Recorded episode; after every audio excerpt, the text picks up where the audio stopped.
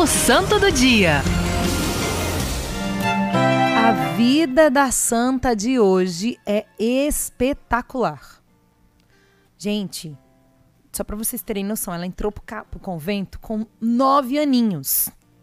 Com 15 anos, ela já era madre superiora. Bom, como é que começa? Onde essa menina nasceu? Ela nasceu uma cidade vizinha a Monte Pulciano, né? uma, uma aldeia chamada Graciano. Filha de, filha de uma família muito rica. Aos quatro anos, ela já sabia rezar o Pai Nosso, é, Ave Maria. Aos seis anos, ela já queria ir para o convento. Com seis aninhos, ela já queria ir para o convento. Claro, os pais dela não né, fizeram ali é, as oposições e não quiseram que ela fosse.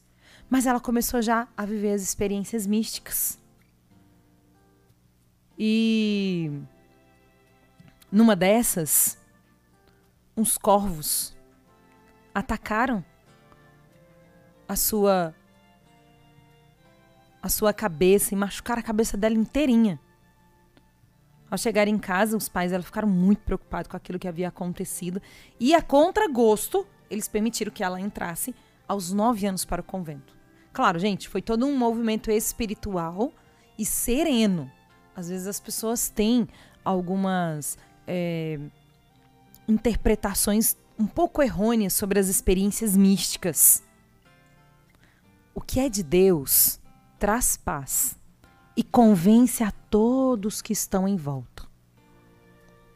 Não é verdade que quando acontece alguma coisa que é de Deus, todo mundo fica assim, nossa, por mais que não concorde. Mas você vê Deus naquela situação. Assim como que que não é, gera um incômodo, não encaixa, sabe aquele negócio assim? Bom, aos 15 anos ela já era é, madre superiora por conta da maturidade que ela tinha. Ela tinha uma vida de oração extremamente dedicada. Ela era uma menina que onde ela se ajoelhava, gente, nascia rosas depois. Ela vivia experiências sobrenaturais. E a congregação, as irmãs testemunhavam estes acontecimentos. Ela tinha uma vida de santidade muito assídua. E ela, na cidade dela, conhecia um prostíbulo. E Deus colocou no coração dela a motivação para que ela fosse evangelizar aquele prostíbulo. E ela profetizou que aquele lugar seria um convento. Olha que ousadia, Wesley. E se acredita que essa menina, gente, ela foi evangelizar esse prostíbulo?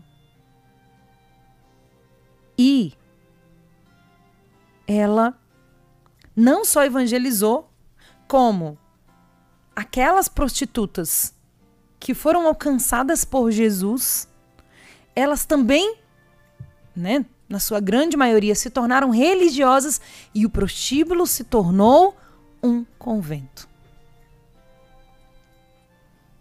Essa menina chamada Inês, ela sabia da sua identidade cristã. Ela sabia que Deus tinha um propósito para a vida dela e somente os ousados são capazes de cumprir o que Deus tem para eles. Sabe, minha gente? Nós temos nossa identidade. Ou nós somos filhos de Deus, acreditamos e vivemos isso, ou nós não acreditamos. Ponto. E se você é um filho de Deus ousado, que acredita, a sua vida precisa fazer a diferença na vida das outras pessoas e o inferno precisa estremecer diante de você. Imagina o ódio que os demônios tinham dessa menina. Lá no, lá no inferno tem que ter um outdoor com a sua imagem, assim, os demônios têm que tremer. Será que nós estamos correspondendo à identidade de filhos de Deus? Cada um de nós temos? Ou nós somos moles, fracos e a qualquer coisa, ah, fulano é chato, Beltrano é difícil, ah, o povo da igreja é muito difícil. Se nós ficarmos nessa, o inferno vai, vai se alegrar e bater palmo para nossa moleza. Quem somos nós? Quem é você? Quem sou eu?